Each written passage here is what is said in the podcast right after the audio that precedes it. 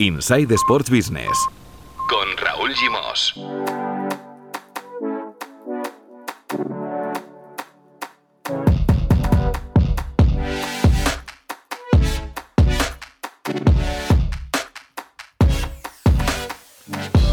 Muy buenas, bienvenidos y bienvenidas al podcast de Sports and Life dedicado al negocio del deporte. Ya lo sabéis, esta temporada dos capítulos a la semana, los lunes, actualidad, análisis y reflexión sobre las noticias más importantes del universo Sports Business, con el director fundador de Tu Playbook, Marmenchen, y con Marcos López, también documentales, con Pau Michans. Y los jueves, entrevistas de valor a personajes del sector. Este jueves 23 de septiembre, atención, vamos a entrevistar a Javier Guillén, director general de la Vuelta Ciclista España.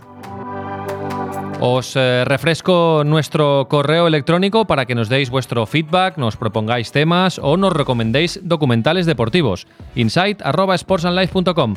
También podéis lanzarnos consultas en iVoox o en Apple Podcast. Nos encanta recibir vuestros mensajes. Hola Marmenchen, hola Marcos López, muy buenas. ¿Qué tal? ¿Cómo estamos? Hola, ¿qué tal? Muy buenas. ¿Cómo va todo? ¿Bien? ¿En orden?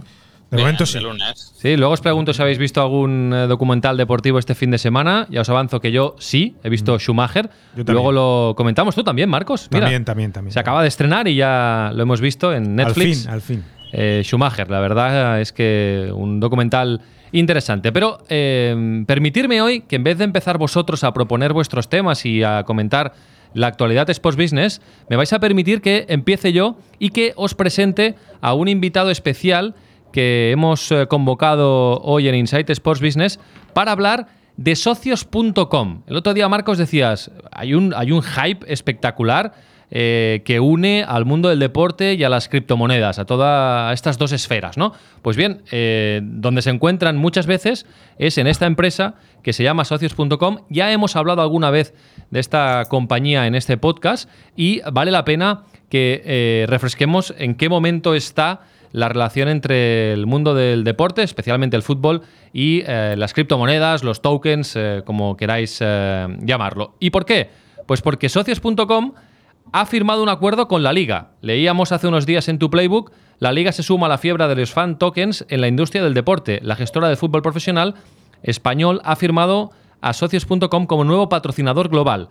Especializada en el fan engagement a través de blockchain, la compañía amplía su presencia en la liga, donde ya firmó con el Valencia Club de Fútbol este verano como nuevo patrocinador principal para la temporada 21-22. Bueno, pues Paco Roche es el responsable de comunicación de socios.com y lo tenemos hoy en el podcast. Hola Paco, ¿qué tal? Muy buenas. Hola Raúl, ¿qué tal? Eh, encantado, muchas gracias por, por invitarme y nada, saludos a todos y a Marc, ya le, ya le he felicitado fuera de antena, pero reiterarle públicamente las felicitaciones por ese primer año de, de vida de, de, tu playbook, que, que bueno, que tiene, está teniendo una contribución extraordinaria, es, es un, una herramienta de muchísimo valor para la comunidad de, de, de, profesionales de la industria del fútbol en España, así que nada, espero que sea el primero de muchos. Nos invitados así, sí, Raúl, invitados así, sí. ¿Has visto? ¿Has visto? Nos sumamos evidentemente a la, a la felicitación, ¿eh, Marc? Ya lo sabes. Oye, y otro apunte, yo, yo recientemente, aunque soy muy, muy de, de, documentales de, bueno, de fútbol y de todo tipo, recientemente no he visto ninguno nuevo, pero tengo que decir que estoy entusiasmado con la serie Ted Lasso, no sé si la habéis visto. Sí, sí, sí. la eh, hemos recomendado en este podcast ya. Estoy de, completamente De hecho, Paco, verdad. esta madrugada ha ganado el Emmy a la mejor uh, comedia. Eh, sí, la serie es, Ted Lasso curioso, de Apple. Como, como un, un, un, bueno, un argumento que a priori tiene, es poco creíble, ¿verdad? Porque, porque realmente parte, parte de una premisa que sí, es. Parte de un absurdo, sí, sí. Eh, pero, pero bueno, ¿cómo te puede tener tan, tan enganchado un capítulo tras otro y a la vez dejarte siempre ese, ese buen sabor de boca, ¿no? Así que si tus oyentes, alguno todavía no ha sintonizado con Ted Lasso, yo particularmente se lo recomiendo. Sí, Ted Lasso en Apple TV Plus, eh, realmente recomendable. Capítulos de 25 minutos, además, pasa muy bien, ya van por la segunda temporada. Bueno, Paco, eh, explícanos, ¿en qué consiste este acuerdo de socios.com con la liga? Eh, bueno, pues es un acuerdo fundamentalmente de, marketing en el que, eh, para que la gente nos entienda, eh, socios.com, la plataforma se lanza en 2019, parece que hace mucho, pero todavía casi no ha hecho dos años, a finales de 2019 se lanzó el primer fan token, hasta ahora hemos estado muy centrados en, por un lado, en, adquisición, es decir, en, comunicar nuestra herramienta y nuestro producto, que es tremendamente innovador. Es decir, socios.com crea el fan token, el fan no existía, entonces, bueno, hacía falta eh, bueno, pues una gran labor de comunicación hacia la industria de adquisición, digamos, eh, eh, establecer relaciones con los partners, por un lado, ¿no? Para explicarles las ventajas del producto y por otro lado, trabajar en el producto per se, ¿no? Que, que es un producto con un potencial extraordinario, pero que requiere mucho trabajo. Y en este momento ya creemos que tenemos, eh, tenemos más de 70 partners, ya tenemos eh, bueno, pues una gran implantación en el fútbol europeo, por ejemplo, ya hemos tomado posiciones muy importantes en la industria del, deporte estadounidense con, con, franquicias de la NBA, con, con franquicias eh, de otros deportes. Entonces creemos que es el momento de eh, empezar a hacer esfuerzos de marketing, ¿no? De, de eh, bueno, pues para llegar, para, para establecer relación con el aficionado, porque hasta entonces Socios.com tiene ya va camino de 1,3 millones de, usuarios la aplicación, pero como ocurre en, cualquier tecnología innovadora, como ocurrió en su día con los teléfonos móviles, como ocurrió en su día incluso con Netflix, ¿no? Pues esa primera, lo, que llaman los early adopters, ¿no? E, e, esa, primera base de usuarios, pues es gente eh, muy específica, ¿no? Gente que viene, que ya tiene una base de conocimientos de blockchain, del mundo cripto, y ahora, pero nosotros nuestro producto es un producto que, tiene vocación de convertirse en, mainstream totalmente, ¿no? Nosotros es un producto que, lo que queremos, creemos que tiene potencial eh, la aplicación socios.com para, para estar en los teléfonos de todos los aficionados al fútbol, ¿no? Por, el tipo de producto, por las oportunidades de las que entiendo que luego hablaremos, que de, interactuar que le da a los aficionados. Y el acuerdo con la liga, del mismo modo que el acuerdo en el que quizá hablemos eh, más adelante del que tenemos con el Valencia y con el Inter de Milán, pues va enfocado a eso, ¿no? A, comunicar, a, generar eh, brand awareness y a comunicar imagen de marca y a comunicar a la comunidad de aficionados al fútbol, pues lo que estamos haciendo, ¿no? A través de, de nuestra aplicación. Y en ese sentido, pues qué mejor partner que la Liga, que es una organización eh, la que, de la que forman parte pues, pues los, algunos de los clubes que han escrito la, leyenda del, del, fútbol europeo, que tiene más de 800 eh, millones de seguidores en, redes sociales en todo el planeta y una red, eh, yo creo que envidiable y sin parangón de, de, oficinas en el extranjero y de alcance internacional, eh, bueno, pues para. Y, que además, además tiene un intangible, ¿no? Que es que yo creo que está unánimemente considerada como una de las organizaciones deportivas, de las marcas deportivas más innovadoras, con lo cual, bueno, pues era un partner eh, perfecto en ese sentido para nosotros dar un paso más en, ese camino de, que nuestro de, de mostrarle las, las bondades y las eh, posibilidades de nuestro producto a, la, gran masa de aficionados. Claro. Entonces, Paco, yo creo que, aunque sea una pregunta muy básica, creo que vale la pena volver a hacerla y que nos expliques ¿Qué es socios.com? ¿Cómo lo definirías? De una manera muy básica, ¿eh? muy, muy pedagógica, muy didáctica. ¿Y em, qué es un fan token ya de, de Retruc? ¿Y qué ofrece socios.com a los clubs? ¿Por qué, ahora mismo vemos que todos los clubs eh, están firmando acuerdos para, explotar esta vía de negocio? Bueno, vamos por partes, ¿no? Socios.com es una aplicación móvil, eso es muy importante eh, especificarlo porque, bueno, pues eh, a veces no, no, está claro. Y es una aplicación que lo que busca, su, objetivo último es em,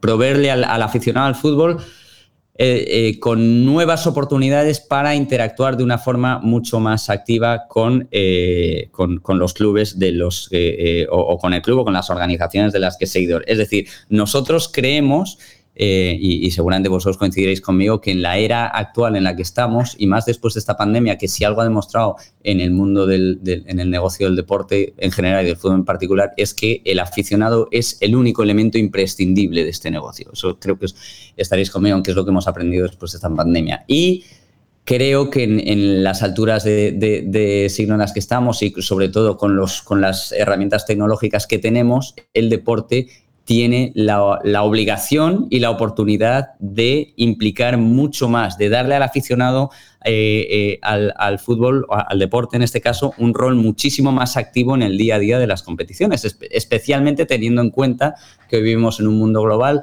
en el que, eh, en el caso de los grandes clubes, el, porcentaje de aficionados que tienen fuera de su ciudad y de su país es, enorme, ¿no? O sea, es el caso de Real Madrid y Barcelona, más del 99% de, de, sus, de su masa social, de su base de aficionados está fuera. Y estos aficionados realmente hasta ahora no tenían una herramienta ni siquiera en la que sentirse de alguna, a, través de la cual sentirse de alguna, de alguna forma empoderado, no es una palabra que me, que me entusiasme, ¿no? pero reconocido oficialmente como fan. ¿no? Yo, un fan del Barça en, en, en China o en Singapur o en cualquier o en Argentina o cualquier localidad del mundo, pues, pues seguramente pagaba su suscripción a una televisión, eh, la televisión digital que, que, sea que tuviese los derechos, a lo mejor se compraba una o dos camisetas, es decir, hacía una gran inversión, pero no tenía, eh, eh, más allá de a lo mejor algún carnet simpatizante, que algunos los tienen y otros no, no tenía una herramienta en la que sentirse oficialmente reconocido como aficionado eh, del Barcelona, ya no digamos una herramienta a través de la cual participar activamente en, la vida del club, ¿no? O sea que eh, esas dos cosas, ¿no? Sentirse reconocido eh, oficialmente como aficionado por una parte y luego, bueno, pues interactuar de alguna manera. Y eso es lo que viene a hacer socios.com. ¿Cómo funciona? Esto a través de fan tokens. Es decir, tú te descargas la, aplicación de socios.com, compras un fan token del Barcelona o lo, el club que sea o el número de fan tokens que, desees y ese fan token te da derecho a participar, eh, a, conectar activamente con, tu club y a participar en una serie de decisiones a través votando a través de unas encuestas que los clubes eh, lanzan a través de la aplicación. No solo eso, esa es, digamos, que es, el, es, es, es, la principal novedad, ¿no? Porque eso es lo que no existía hasta ahora. Pero además el fan token funciona también como un programa de fidelización en el sentido de que tú solo por tener el fan token eh, tienes acceso a una serie de, a, una serie de ventajas fijas, ¿no? A, un, a, un, descuento que depende de cada club, cada club lo aplica a su manera, a un descuento fijo en la tienda oficial del club, un acceso prioritario a entradas, eh, eh, también descuentos y promociones eh, con, eh, con, productos o servicios eh, de otros patrocinadores del club.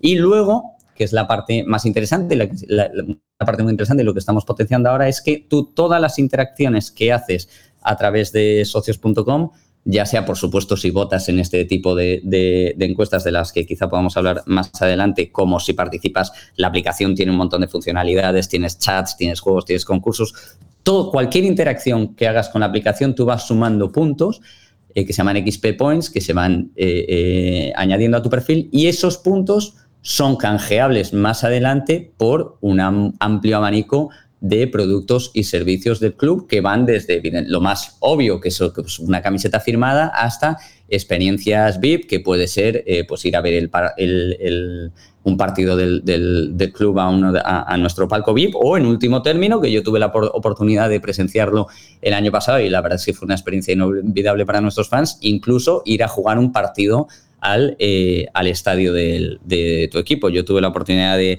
de, asistir al partido que organizamos en el Camp Nou y llevamos a 25 clientes, a 25 propietarios de fan tokens del Barça y aquello fue, bueno, inolvidable, como os podéis imaginar.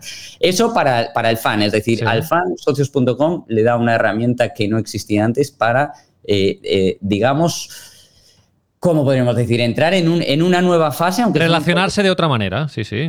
Claro, es una nueva fase. Más posibilidades. Eh, de, interactuar como, como, fan, ¿no? Es, es nosotros decimos que de alguna manera estamos eh, transformando el rol del fan, de, sobre todo el rol del fan, aquí hay que distinguir un poco, aunque el fan token evidentemente es para todo el mundo, pero aquí el gran cambio lo están notando los, los fans remotos que llamamos, ¿no? Los que están fuera de, la, de la ciudad o fuera del país, que son esos que... Porque al final el socio, bueno, pues va todos los domingos, tiene un carnet, es decir, tiene otras herramientas para interactuar, pero ese 99% eh, de aficionados de los que hemos hablado antes que no tiene esa posibilidad, pues ahora mismo eh, eh, tiene un universo nuevo de oportunidades para interactuar con, el club. Eso para el aficionado. Y para el club, pues evidentemente es una, una forma de una herramienta para monetizar evidentemente para, para, tener una conexión mucho más fluida y mucho más, más moderna, si quieres, con, con sus aficionados y, por supuesto, también pues una fuente de ingresos eh, nueva, muy importante eh, o crucial, diría yo, en este nuevo contexto.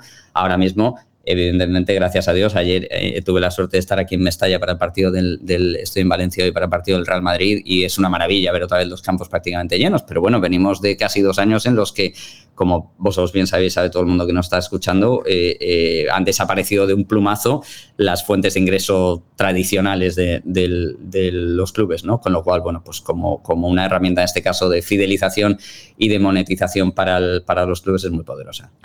Has hablado ahora del acuerdo que tenéis con el Valencia. El Valencia luce en su camiseta eh, su propio fan token, que es de socios.com. También el Inter de Milán, por ejemplo. Eh, tenéis este tipo de acuerdo con el Valencia, con el Inter. Por ejemplo, tenéis también un acuerdo con el Barça. Ya has explicado que hicieron una emisión de, tokens que arrasó. Se volaron los tokens del Barça. Y luego, por ejemplo, los propietarios de tokens del Barça pudieron, mm, tuvieron la oportunidad de jugar un partido en el Camp Nou. ¿Qué, tipos de acuerdos destacados tiene socios.com? ¿Con qué clubs y qué, digamos, eh, categorías de acuerdos hay? Porque no es el mismo acuerdo el que tenéis con el Valencia, imagino, que el que tenéis con el Barça, ¿no? Claro, exactamente. Bueno, son esos dos tipos. El acuerdo base, el acuerdo principal, el que teníamos hasta, hasta este año con todos los clubes, era Official Fan Token Partner, ¿no? Es decir, nos aliábamos con los clubes para lanzar a través de nuestra plataforma y, de, y, con nuestra tecnología el fan token oficial del club. Ese es el, acuerdo eh, base que tenemos con, con, la mayoría, con todos los clubes con los que y las organizaciones, porque bueno, estamos hablando mucho del fútbol, pero también estamos con Aston Martin con, y con Alfa Romeo en Fórmula 1, eh, estamos con la UFC y la, eh, y la PFL en artes marciales mixtas, estamos con, con Russ Fenway en, en la NASCAR, o sea que bueno, aunque evidentemente Aquí estamos hablando de fútbol porque es donde más organizaciones tenemos, pero bueno, que sepáis que estamos ya eh, ampliando eh, verticales, digamos. Eh, y luego este año hemos dado un siguiente paso nuevamente en esa estrategia, de, en, ese esfuerzo de marketing del que hablamos anteriormente, en el que se encuadra también el acuerdo con la liga, en el que hemos dado el paso de sponsorizar o, las camisetas, en este caso del Valencia y del Inter de Milán, nuevamente con la idea de, utilizar ese, escaparate pues para, promocionar no solo entre los aficionados de esos equipos, por supuesto primariamente entre los aficionados de esos equipos, pero bueno, entre eh, la comunidad eh, de aficionados al fútbol, bueno, pues eh, el, producto y las ventajas que tiene, porque evidentemente, aunque nosotros como fan token partner oficial tenemos acceso a, un montón de activos, todos los cuales, por cierto, que eso es lo que nos diferencia de otros patrocinadores, los ponemos a disposición de, los, hinchas. Es decir, nosotros no invitamos, o sea, nuestros palcos son para hinchas, nuestras entradas, todo, todos los activos que tenemos eh, redundan eh, en, los hinchas. Pero bueno, lógicamente cuando eres main partner tienes todavía eh, más activos y eso pues nos está siendo muy, muy útil a la hora de comunicar. Por ejemplo, te puedo contar, hoy hemos lanzado, que a lo mejor habéis visto a través de redes sociales, por eso estoy aquí, hemos lanzado una encuesta muy innovadora con el Valencia que em, nosotros vamos a ceder nuestro espacio publicitario en la camiseta eh, para que los fans del Valencia elijan el mensaje y el diseño, es decir, retiramos la publicidad del fan token del Valencia de FC eh, VCF by socios.com y el club lanza cinco propuestas, cinco mensajes con cinco diseños diferentes, todos los cuales aluden, digamos, a algún hito de la historia del club o, algún o algún rasgo distintivo de, la historia del club y de la entidad y los fans van a poder elegir eh, el diseño de esta camiseta se va a utilizar eh, en la Copa del Rey. El, Perdona, Paco, los fans que hayan que tengan tokens del Valencia, claro los tokenistas, si quieres, ¿no? Los fans del, Valencia que, adquieran, que hayan adquirido tokens. Eh, Pero una duda, Paco, perdona, ¿eh? La, la, emisión de tokens del Barça fue limitada, mm. digamos. Es decir, mm, yo ahora no puedo comprar un token del sí, Barça, sí, sí, sí, sí, sí, tú puedes comprar. A ver, esto tiene dos, pasos. Eh, cuando, cuando se firma un acuerdo, el fan token se lanza a través de lo que es llamamos un FTO, fan token offering, en el que se ponen a la venta una cantidad limitada de tokens a un precio fijo durante un periodo limitado de tiempo. Por ejemplo, en el caso del Valencia, pusimos a la venta un millón de fan tokens a dos euros durante, bueno, un, a un, se estableció, fue el 27 de julio, creo, una, una fecha y una hora. y eh, entonces ahí pueden acceder todos los fans. Entonces, cuando se agota ese, ese cupo inicial, que siempre se agota, en el caso del Valencia eh, se agotó en cuestión de horas, se interrumpe la venta, y, pero luego el fan token se vuelve a poner eh, a la venta, lo que pasa es que ya a un precio marcado por la oferta y la demanda. De acuerdo, o sea, puedes acudir al mercado a comprar tu fan token directamente a, otro, a otra persona que ya la ha comprado. Exactamente, Y entonces el precio en principio es más caro, ¿no? Eh, sí, eh, pero bueno, eso depende un poco. Hemos visto este verano, hemos tenido un caso eh, práctico, digamos, muy interesante, que ha sido todo lo que ha ocurrido alrededor del Paris Saint Germain, ¿no? Cuando, obviamente, el Paris Saint Germain, pues igual que el, que el, Barça o que el de la Juve o que el Milan, los grandes clubes que tenemos son, son los fan tokens que, generan más demanda, por tanto el precio es más alto, pero eh, hubo un crecimiento espectacular desde el momento en el que eh, Messi, bueno, se supo que Messi no iba a seguir en el Barcelona, enseguida yo creo que aunque al principio eh, se especula con el Manchester City, yo creo que ya desde el día siguiente parece claro que, em, que, la opción va a ser el Paris Saint Germain y en esa semana el precio de, del, fan token del Paris Saint Germain se dispara, ¿no? Y Ah, dos preguntas económicas y acabo, ¿eh? ¿eh? Porque creo que nos ha quedado muy claro en qué consiste eh, un poco el, trabajo de socios.com. Cuando eh, ponéis a la venta un millón de fan tokens del Valencia a dos euros, se recaudan dos millones de euros, ¿eso va para el club y, y para socios.com? ¿Cómo se establece ahí el reparto? El reparto depende un poco de, la... Claro, evidentemente cada club es diferente, cada contrato es diferente, pero a grandes rasgos es 50-50. Eh, ya te digo que puede variar un poco, pero bueno, es un modelo de revenue share que llaman y... bueno, pero claro, es una es un para socios.com evidentemente es un negocio, pero para, para el club es una vía de ingresos que hace dos años ni se podía plantear y que acaba de empezar, ¿no? Y que puede tener unas perspectivas Efectivamente, enormes, ¿no? Claro, claro, es lo que volvemos un poco a lo que te comentaba antes, ¿no? Es decir, eh, eh, es un modelo de negocio que ya está siendo muy rentable, es decir, eh, para que os hagáis a la idea, desde que se fundó, desde que se lanzó el primer token en 2019, socios.com ha generado 200 millones de dólares en, ingresos, en, revenue para, los, para la industria del deporte, para sus clubes partners, a pesar de que en este momento eh, realmente nuestra base de usuarios es esa comunidad de, criptoentusiastas, de aficionados a blockchain, de early adopters de la que hablamos ahora, ¿no? Conforme ahora entramos en esta segunda fase en la que vamos a poner a invertir mucho en marketing, volvemos otra vez al acuerdo de la liga y al acuerdo con el Valencia y con el Inter, gradualmente vamos y ya lo estamos viendo a ir incorporando poco a poco más y más fans del fútbol eh, que es a los que realmente va dirigido este producto, entonces eh, las cifras se van a, se van a multiplicar. Obviamente ahí necesitamos la colaboración del, de los clubes porque la utilidad, es decir, nosotros estamos en manos de los clubes en cuanto a que eh, la utilidad, el valor del producto lo, se lo va a dar eh, las oportunidades que lancen eh, los clubes, ¿no? las, las, la calidad de las encuestas, ¿no? Y ya sabéis, sabemos todos que los clubes, bueno, pues tienden a ser un poco em, conservadores. Es verdad que esta es una herramienta muy nueva en la que la educación es fundamental. Todos estamos aprendiendo a, a utilizarla. Los clubes tienen que encontrar su sitio, es una herramienta más de marketing que tienen, igual que las redes sociales, que sus newsletters, que, el resto de herramientas, bueno, tienen que ir encontrando su sitio y poco a poco, eh, bueno, pues, pues, pues dando pasos adelante, ¿no? Entiendo que es complicado pues, eh, eh, poner de pronto decisiones en, manos de los aficionados, pero bueno, ya estamos viendo cosas interesantes. El, creo que la, encuesta que, os he contado del, Valencia la camiseta creo que va a ser bastante innovadora. De momento, entiendo que conforme se acerque, esto se va a estrenar la primera ronda de la Copa del Rey, que creo que se juega el 1 de diciembre, conforme se acerque la fecha, creo que va a generar mucha cobertura. Los fans también han elegido el diseño del arco eh, por el que salen los jugadores, que, lo, que lo vamos a estrenar en un par de semanas y es un diseño muy innovador. Bueno, ahí vamos, ¿no? Eh, eh, hoy hemos tenido unas reuniones muy interesantes con el Valencia para lanzar encuestas. Bueno, pues poco a poco, de la mano de los clubes, lo que queremos es dar un producto que realmente marque una, una diferencia en la forma en la que, en la que los aficionados participan eh, de la vida de sus clubes. ¿no? El potencial, la herramienta la tenemos, la tecnología la tenemos, ahora lo que necesitamos es que de la mano de los clubes, bueno, pues demos pasos adelante. Ya te digo que tenemos, hemos tenido clubes que han dejado a sus fans directamente elegir la equipación eh, de local y visitante para esta temporada. Entendemos que no todos los clubes van a hacer eso. Hemos tenido el Galatasaray este verano permitió que los fans eligiesen el dorsal de, con el que iba a jugar un fichaje. Bueno, poco a poco, poco a poco. Esta es una herramienta nueva. Los acuerdos que tenemos con los clubes son a largo, a largo plazo. De hecho, tú tienes que pensar, y, ya entiendo, termino para que la gente entienda un poco el fan token, la existencia total de fan tokens del, Valencia creo que es de 10 millones.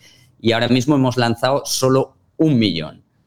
Eh, digo para que te hagas al aire y a lo largo de, la duración del contrato pondremos los 10 millones que se ha acordado a la venta. Eso te da un poco la medida de la estimación que tenemos nosotros del potencial que tiene el fan token del Valencia. Es decir, creemos que antes de que termine el contrato habrá 10 millones de fan tokens del Valencia circulando en, todo el mundo. Y Paco, la última pregunta. Eh, cuando hay una mm, eh, transacción, digamos, que alguien compra un fan token del Valencia, pero no cuando lo ponéis vosotros a la venta, sino entre eh, tokenistas, digamos. Sí, eh, ¿Ahí el club se lleva algo? También, también, también, por supuesto. O sea, todo el movimiento que hay de fan tokens en el mercado. Eso es. También se lleva. el club se beneficia, efectivamente. Está bien.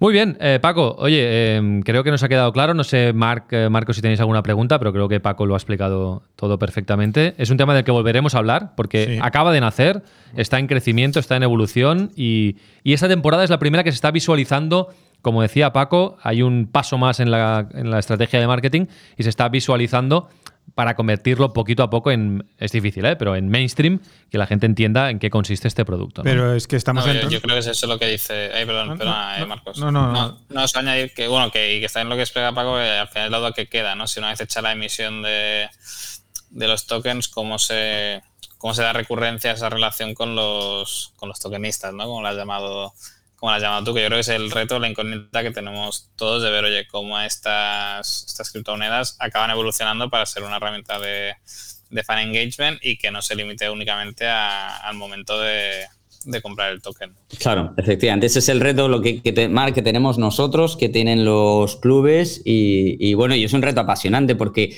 el, el, potencial es tremendo. Ya no solo, incluso que es una cosa que todavía no se ha explotado todavía, pero como, como plataforma de marketing para que los clubes puedan activar otros patrocinios. Es decir, eh, nosotros también vamos a, servirles a, los, a los clubes eh, una, una, comunidad de, una audiencia espectacular, ¿no? Ahora vamos por 1,3 millones de aficionados, pero, pero si, vende, si se venden todos los fan tokens que, por contrato vamos a lanzar en los próximos años, estamos hablando de que tenemos potencial de, la, plataforma, la app socios.com tiene potencial de convertirse en una comunidad global de aficionados al deporte eh, sin parangón, o, bueno, o, desde luego con, muy poco parangón, ¿no? Con, como pocas, en definitiva. Aquí para mí lo más importante, como bien decía Paco, y acabo, eh, es que los clubs también la sientan suya. Es decir, porque eh, los clubs necesitan estos nuevos canales de inversión, estos nuevos canales para monetizar eh, esos aficionados, esos fans remotos que tienen.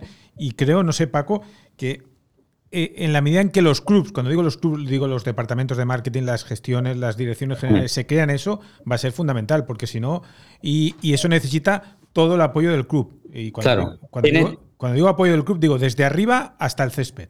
Eso es, eso es. Y ese es el gran reto. Tú tienes que pensar que eh, hay muchos clubes, es decir, aquí han jugado muchos factores y la pandemia ha sido un factor esencial. Es decir, hay muchísimos clubes que se han sumado a nuestra plataforma eh, por la pandemia y, me explico. Es decir, clubes que seguramente se habrían ido sumando antes o después, porque creo que todos los clubes, salvo algunas excepciones muy particulares, se van a sumar, pero eh, como en tantos procesos se ha acelerado. Es decir, clubes que a lo mejor pues se lo habrían pensado, le habrían dado muchas vueltas, es decir, que a lo mejor les habría llevado dos o tres años sumarse, eh, eh, porque habrían querido entender muy bien el producto, como es lógico, antes de sumarse, se han sumado antes de tiempo por esas urgencias, por esa necesidad, afrontémoslo, de, generar ingresos. Entonces, ¿qué es lo que está pasando? Que ese proceso de educación, que es esencial, porque, porque es un producto muy innovador, lo estamos haciendo un poco sobre la marcha, ¿no? Es decir, eh, mientras que de, no haber mediado la pandemia, pues seguramente ahora estaríamos en ese proceso de educación antes de que se firmen, antes de firmar los contratos. En este caso, bueno, pues vamos un poco eh, sobre la marcha. Entonces, ese es el reto esencial y bueno, y hay algunos clubes que, que lo están haciendo muy bien que lo tienen muy claro, que tienen incluso, bueno, hay clubes que ya empiezan a tener especialistas en activos eh, digitales, porque hay otros productos también del mundo del blockchain, entonces tienen una idea muy clara y hay otros clubes que les, que, les va a llevar algo más de tiempo y, en eso estamos, ¿no? En eso estamos para trabajar de la mano con ellos y, recorrer este, este camino. Pero efectivamente va a ser crucial, ¿no? Que, que los, que los eh, clubes hagan suya la herramienta, le encuentren en su sitio, que ya sabemos que los clubes, la relación con los, de los clubes con los fans, es que claro, es, es, curioso, ¿verdad? Cuando bueno, yo he estado en la industria del deporte toda mi vida, pero, pero hay, pocas, hay pocos negocios o pocas industrias que estén tan sujetas a, cuestiones incontrolables como, por ejemplo, eh, los resultados deportivos, ¿no? Tú en este, estamos en un negocio en el que tú puedes tener una activación o un acuerdo o un proyecto en el que llevas eh, trabajando semanas o meses y que de pronto se suspende porque un equipo pierde un partido. esa, es, esa es la realidad. Eso no ocurre en, ninguna otra, en ningún otro negocio del mundo. O sea, que el fútbol tiene, tiene sus particularidades y nosotros empatizamos mucho con, con esos desafíos que tienen los clubes de, con sus aficionados de, bueno, pues, pues, pues que la situación deportiva eh, lo condiciona todo, ¿no? Pero bueno, eh, eh, ahí estamos, ahí estamos apoyándoles que en este proceso de educación que va por todos lados. Estamos educando a los clubes, educando a los aficionados, educando a, a todas las organizaciones y bueno, es un reto complicado pero al mismo tiempo apasionante. Paco, como siempre, un placer, muchísimas gracias y nada, que, tengáis mucha suerte con, socios.com y creo que os vais a ver con Marmen Chen eh, esta semana, miércoles y jueves, 22 y 23 de septiembre, en el Wanda Metropolitano, porque vuelve World Football Summit. Paco Roche, de hecho, estuvo vinculado a World Football Summit también a nivel de, comunicación eh, bastante tiempo y os vais a encontrar, eh, porque creo que tanto Alexander Dreyfus, que es el, founder de socios.com, como Marvin Chen participan en, en World Football Summit y seguro que os encontráis por ahí. Eso es perfecto, ya le he dicho a Mark que, tengo muchas ganas de verle. Y debo decir además que estamos, estoy muy orgulloso porque eh, además de participar Alex que como ponente el, el jueves en una sesión de, de fan engagement eh, digital, nos dan uno de los WFS Industry Awards el, miércoles a la mejor plataforma digital. Así que, bueno, pues encantados y muy orgullosos de, ir a recoger ese premio. Y, nada, y de, ver a Mark y a, todo el mundo que esté por allí en el Wanda.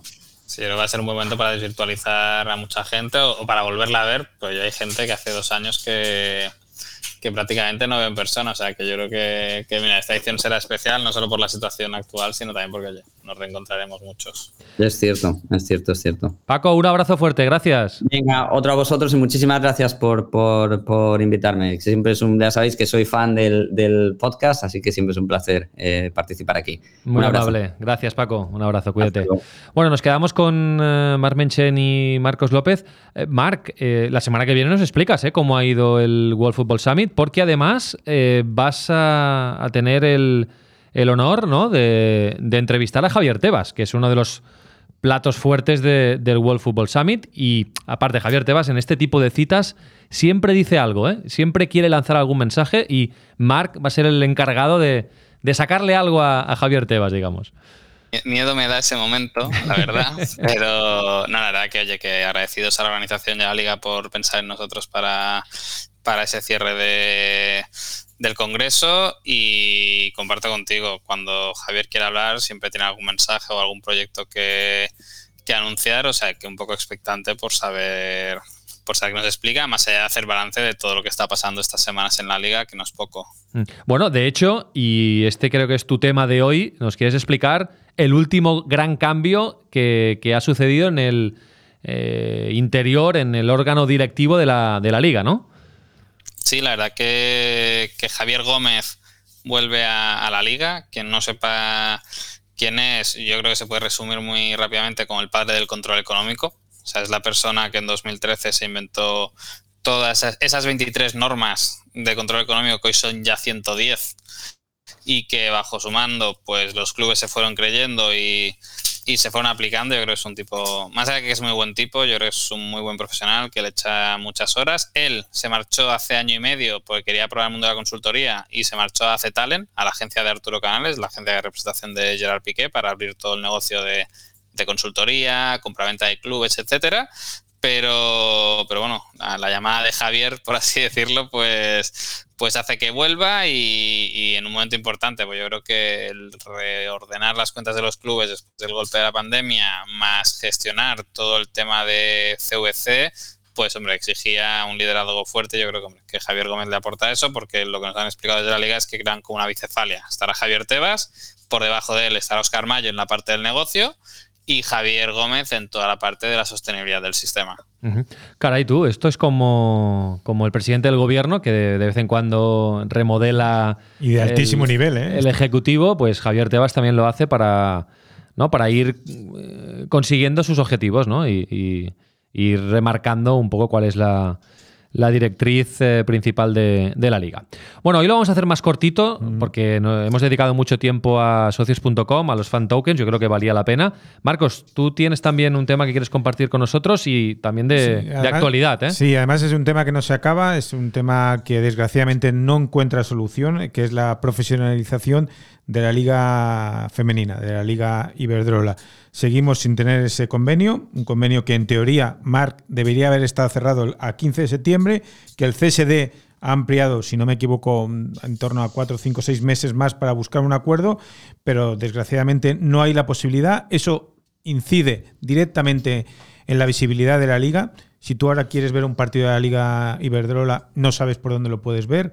Eh, porque MediaPro abandonó también esa, esa, posibilidad. La Federación Española, a través de un acuerdo con Footers, está buscando también eh, llegar ya a, que, si no recuerdo mal, 12 clubs tengan esa posibilidad de transmitir los partidos por televisión, pero a mí me parece que uno por otro eh, es un tema dramático que la liga siga sin tener, cuando me refiero no a la liga de fútbol profesional, sino a la liga femenina, siga sin ser profesional. Ahora, lo, último de hace unos minutos es que la federación ahora se ofrece a ser el canal de la primera Iberdrola y que le está metiendo plazo en muy pocas horas a los clubs para que tomen una decisión y que el dinero que reciba la federación lo devolverá íntegramente a, a los propios clubs. Pero en el fondo el problema de esencia se mantiene. La liga femenina sigue sin ser profesional. Claro, aquí, Marc, hay muy buena voluntad eh, por todas las partes, se van dando pasitos impulsados por el. O hay muy buenas palabras, pero. Pero luego al final eh, es tan fácil como que, como todavía no hay negocio en mayúsculas, pues bueno, nadie se acaba de, mojar. Eso, eso invitaba a que fuera sencillo. Yo creo que aquí hay tres problemas identificados. Uno, que se quiso ir más rápido de lo que el fútbol femenino podía absorber. Aquí Irene Lozano, antes de marcharse a las elecciones a la Comunidad de Madrid, pues necesitaba dejar su, su huella y la creación de la Liga Ellas era paso necesario, pero recordemos que esto se anunció cuando quedaba un mes o dos para que acabara la, la pasada temporada, por lo tanto, dando muy poco margen a que realmente esto pudiera tirarse para adelante. El siguiente problema es el de los estatutos y aquí la pelea está en que, y aquí el CSD tendrá que manifestarse en algún momento, pero lo que a mí me extraña es que habiendo un 75% de los clubes, 12 de 16, que están de acuerdo con un modelo de estatutos, el CSD considere que no es suficientemente consenso como para, como para adelantarlo. Y aquí el problema es que es de difícil resolución porque lo que están pidiendo Real Madrid, Barça y Athletic es que cada cambio de estatutos y negociación importante tenga un quórum del 90%, cosa que es que es una burrada, porque normalmente son dos tercios, lo habitual cuando quieres una mayoría reforzada, pero que en el fondo ese 90% lo que les permitiría a ellos es tener un derecho de veto a cualquier tipo de decisión. Por lo tanto, se están trasladando los problemas de la Liga de Fútbol masculina a la Liga Femenina, cuando el, el punto debería ser otro. Y para mí el tercer problema es que este año ya lo doy por perdido en términos de, del desarrollo de la liga profesional, porque lo que propone la federación te salva la papeleta, pero tampoco les estás dando una estabilidad a la competición como para que las marcas y las teles quieran ponerse a ello y de momento lo que tienes es que has perdido 2,5 millones de ingresos por televisión de Media Pro. Bueno, pues eh, seguiremos informando, eh, a ver cómo, cómo, se pueden dar pasos más, más fiables para, para el bien de la Liga Femenina de Fútbol. Por cierto, Marc, no te he preguntado por... Eh, deberíamos tener una sección propia los lunes dedicada al acuerdo de CVC la Liga, ¿eh? Correcto. Porque siempre, siempre hay novedades. Actualizar. F5, em, Real Madrid, Barça y Athletic Club han impugnado, ¿no? De forma aquello sí, pero fíjate oficial el acuerdo que el Barça emite el comunicado y luego hace público el informe de la Comisión Económica y la Comisión Económica del Barça dice que a nivel legal poco hay que perseguir porque en tanto que los clubes que no quieren se quedan fuera del acuerdo y los que quieren han dado su consentimiento expreso en, la asamblea de clubes, eh, digamos que faculta que legalmente la liga sí que puede hacer lo que ha lo que ha hecho y a partir de ahí ya está la discusión de fondo de si económicamente para el Barça es interesante o no, que eh, realmente estoy bastante de acuerdo con lo que dice la Comisión Económica porque es un poco lo que hemos venido diciendo aquí, que como solución global al problema del fútbol es un muy buen acuerdo, para el Barça individualmente o para un Atlético para un Real Madrid, pues puede no tener tanto interés el proyecto y por lo tanto querer quedarte fuera. O sea que el informe es bastante, bastante, bastante sensato, te diría. Bueno, va, vamos a los documentales eh, con eh, Pau Michans, que hoy, atención, nos va a hablar de este fantástico documental. Does it feel different to be up there without a rope? It's obviously like much higher consequence. People who know a little bit about climbing, they're like, oh, he's totally safe. And then people who really know exactly what he's doing, are freaked out. I've thought about Al Cap like for years, and every year I'm like, that's really scary. I'll never be content unless I at least bueno, esta es la voz de Alex Honnold, el protagonista indiscutible de este pedazo de documental, del que ya hemos hablado en este podcast, pero hoy Pau nos va a hacer una, una review, una reseña. mucho más eh, amplia. Hola Pau, ¿qué tal? Muy Hola Raúl, ¿qué tal? Muy buenas. Free Solo. Free Solo, lo comentamos el primer día, un documental que narra la proeza de este escalador, Alex eh, Honnold, cuando escaló sin ningún tipo de cuerda, free solo ya lo dice el título, eh, la formación rocosa del capitán situada en eh, Yosemite, en un parque nacional de Estados Unidos, es un documental eh, producido por National Geographic de, 2018, unos 97 minutos, para aquellos que quieran un poco de, referencia. Y sobre todo recomiendo mucho este documental, ahora que también la escalada ¿no? parece que está cogiendo más aficionados, porque es un pedazo de documental, una obra maestra, tanto por el aspecto de, grabación, ¿no? La dificultad de grabar el documental como por la historia que explica. Sí, sí. A mí, eh, este documental, aunque sepas el final, Alex Honnold está vivo. Es decir, bueno, el final, claro, puede, pudo alcanzar, digamos, la, cima o no, ¿no? Eh, pero, pero aunque sepas el final, que es que Alex Honnold está vivo y, lo, consiguió, te mantiene en tensión. Es un thriller. Toda la película. Es, es, como un thriller. imagínate eh, escalar una pared de 900 metros, eh, un poco más, vertical totalmente, sin cuerdas. Eh, es, que es brutal. Y aparte leía que, al ser de granito también tiene un, pelín más de dificultad, ¿no? Por el tema de que hay partes que, que resbalaban, había partes también que se tenía que, coger con las puntas de los dedos eh, prácticamente y vemos sobre todo una hazaña narrada desde dentro, ¿no? Como, como Alex Honnold por una parte se prepara física y mentalmente a, lo que se enfrenta. También lo que me pareció muy interesante del documental es descubrir la personalidad de un tipo como él, eh, va a una prueba médica y, le encuentran que mentalmente tiene puntos diferentes, ¿no? Hombre, algo diferente debe tener para hacer estas, estas por, locuras. Por el hecho ¿eh? de, hacer estas locuras y también lo que tiene muy, muy interesante el documental es cómo asimila, por una parte, Alex Honnold el hecho de grabar un documental de estas características sabiendo que pueden estar grabando tu muerte, porque al final un error eh, un error es, mortal en, el free solo. de, eso se habla, ¿no? Correcto, los propios, eh, hay un poco de metadocumental porque los propios realizadores y el cámara hablan de, esa posibilidad Exacto, abiertamente. Exactamente, porque de hecho son amigos. El, director del documental es un experto ¿no? en, la materia, es escalador. Y entonces, claro, eh, Jimmy Chin, como, como se llama, también explica ¿no? todo el proceso que llevan a prepararse mentalmente cuando están grabando el, el hecho de, poder grabar un hecho trágico, ¿no? Y otra línea argumental que también parece interesante es la historia de amor, ¿no? Entre eh, Honol y Sunny McCandle, su novia, y, su conexión, ¿no? Es un poco lo que le hace dudar en última instancia de si hacerlo o no. Años, en años previos, pues seguramente no habría dudado tanto, pero la aparición de, su novia en, medio de la historia, que por cierto, eh, cuando se conocieron, él ya había firmado con National Geographic para hacer el documental, es decir, se conocieron posteriormente en, una charla que dio él eh, de uno de, de, sus libros, ella le dejó el número de teléfono y de allí salió la relación, pues eh, bueno, pues cómo cambia ¿no? un poco el proceso mental también de Honol para hacer el, documental y para intentar la hazaña que, después consiguió. Bueno, diría, eh, porque lo sigo en redes sociales, que su mujer o su pareja está embarazada.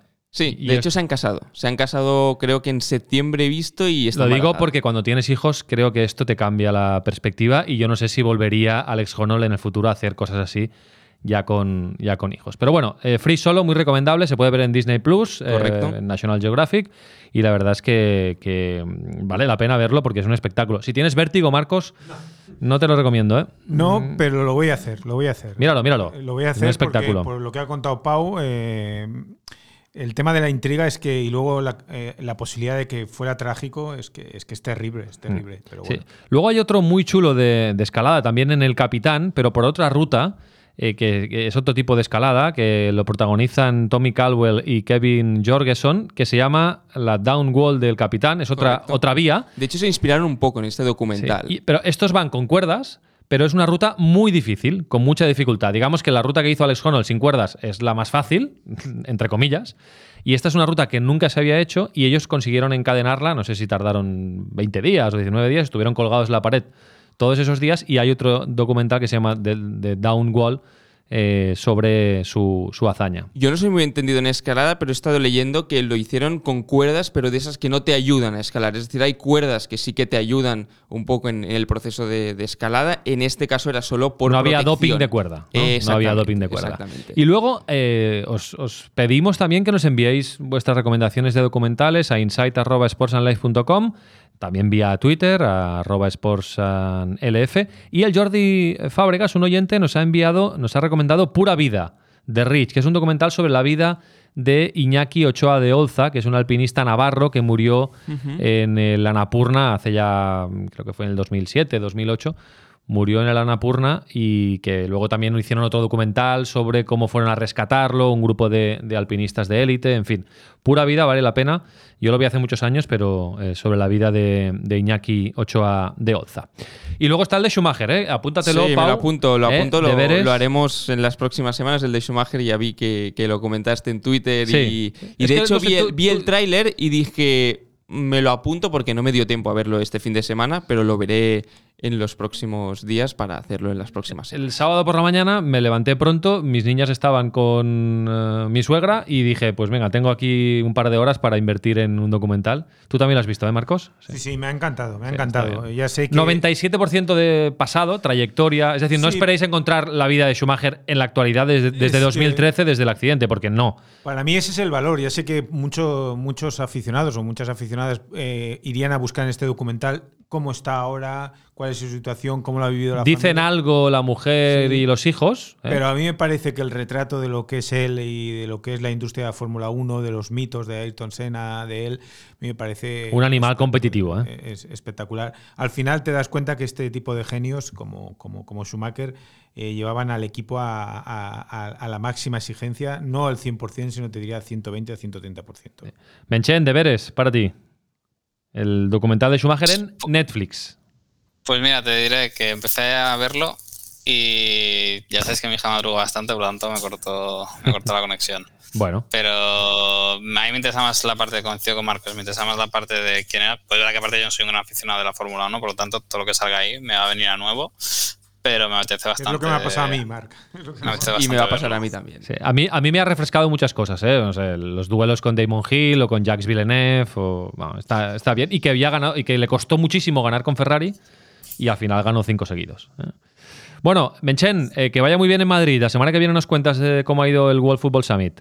Comentamos, un abrazo. Un abrazo. Marcos, gracias. Hasta luego, buen viaje. Chao. Hasta la próxima.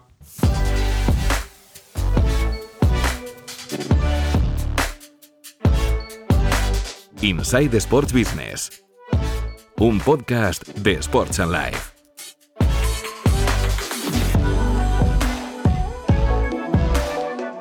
Visita nuestra web sportsandlife.com o contacta con nosotros en inside@sportsandlife.com.